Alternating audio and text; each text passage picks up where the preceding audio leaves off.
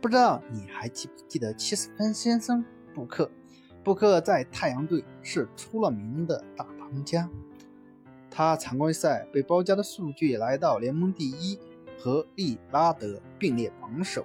布克在训练中也抱怨：“我为什么要被包夹？整个赛季都被包夹，你们够了！我只想好好打球而已。”布克这样的想法真是有问题。作为一个当家球星，连常规训练被包夹都不满，那还怎样成为科比的接班人呢？布克最大的问题不是得分能力，而是战斗意志。大家看过太阳的比赛，你就会发现，布克得分能力是有，但是真正能扛起球队，那还需要进一步考验。大家都记得他得七十分那场吗？球队输了球，他们还像赢得总冠军一样庆祝。如果是科比的传人，那他会这样做吗？